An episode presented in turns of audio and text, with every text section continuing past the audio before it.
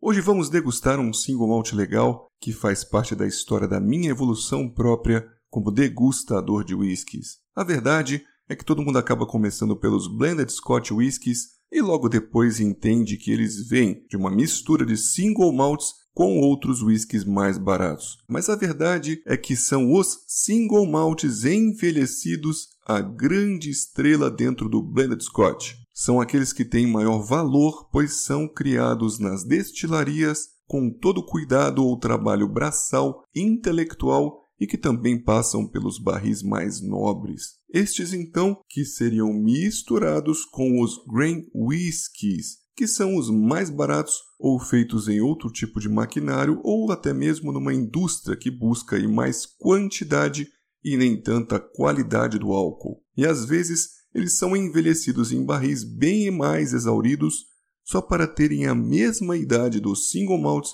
e aí sim poderem ser misturados. Beleza. Depois dessa minúscula explicação e ponto de vista, vem sim a história do episódio. Pois é, eu degustei muito o famosíssimo e batido blended chamado Chivas Regal, da Chivas Brothers. E logo na sequência descobri um rótulo chamado Brothers Blend 12 anos. Me interessou um rótulo um pouquinho mais caro, uma garrafa transparente de um litro e uma caixa também especial. Fiquei curioso e logo fui atrás. O que ele seria? seria um Chivas normal, porém com uma quantidade bem maior de single malt em sua composição, ou seja, bem mais single malts do que um 12 anos normal. Provei, e aí? Que salto que eu vi em qualidade. Ele tinha uma intensidade aromática bem maior do que o rótulo normal, aromas mais amendoados e florais, também bem mais intensos. Eu logo percebi que estava sempre perseguindo qualidade e me deu uma vontade de evoluir mais rápido ainda e ir ao coração de tudo, ao core malt, a espinha dorsal de todos os Chivas, o rótulo de hoje, o Strafaila 12 anos.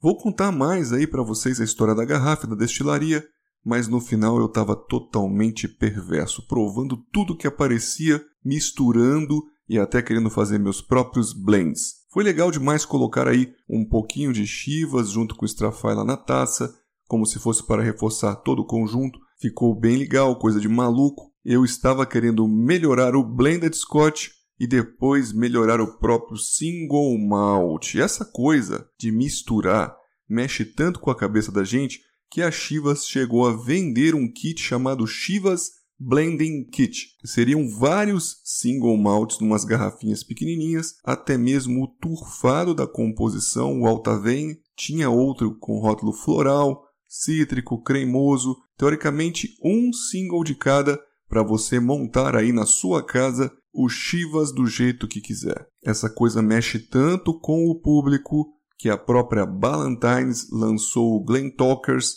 Glen Bird, Milton Duff, que seriam singles da sua composição, e até mesmo o Strada Clyde, que seria o whisky de grãos ou whisky mais barato ali, envelhecido, que a marca Ballantines usa para blendar seus singles. Ou seja, eles sabem que existe um público que está em constante evolução e buscando aprimorar o paladar e provar coisas boas. Nem vou falar aqui para vocês que eu busquei na Diageo praticamente todos os core malts, do Old Park, Cavalo Branco, Black Label e por aí vai, mas a conclusão é que foi assim que começou a minha ingênua e crescente busca por evolução. Você é o bichão mesmo, hein, doido? No caso do single malt de hoje, praticamente toda a produção da destilaria vai para montar os blends da Pernod Ricard. Tudo que ela produz vai praticamente para fazer Chivas Regal. A Strafaila é a destilaria localizada em Speyside, tem uma capacidade produtiva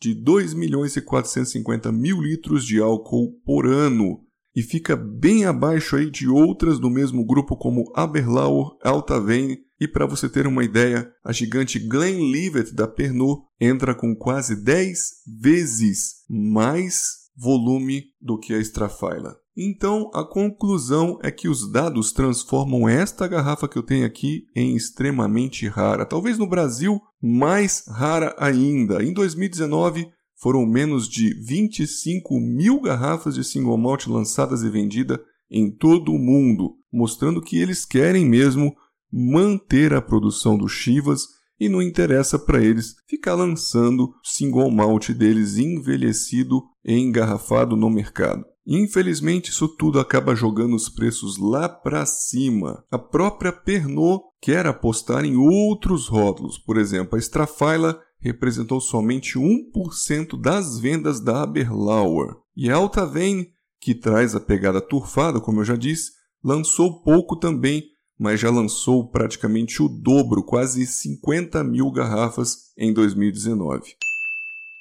Essa garrafa de Strafaila 12 anos seria a única expressão permanente da destilaria e ela vem com 40% de teor alcoólico. Ou seja, eles diluem o máximo possível para se esforçar e manter um pequeno número de garrafas. Nos centros de visitantes das Chivas é possível adquirir outras expressões com mais idade, além de versões cask strength ou sem diluição.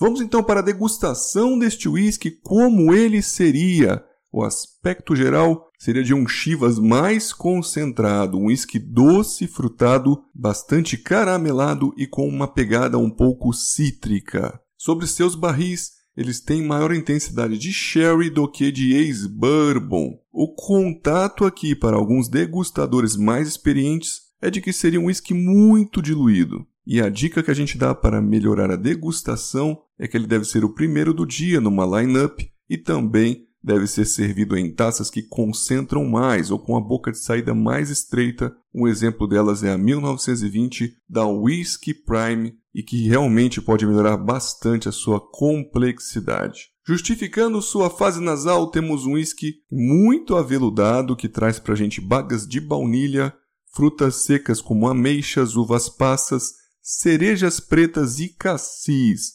mostrando realmente uma presença boa de sherry que brotam juntos o mel, o açúcar cristal e os caramelos. O malte traz também notas de trigo e amêndoas, pequenas notas sulfurosas que oscilam entre terra preta e humus e café torrado, até mesmo uma mínima nota turfada é perceptível. Com descanso na taça, uma pegada de carvalho americano ex-bourbon traz outras notas um pouco mais tropicais e cítricas, como a casca de laranja e a maçã verde, além de grama cortada e até mesmo um morango kiwi.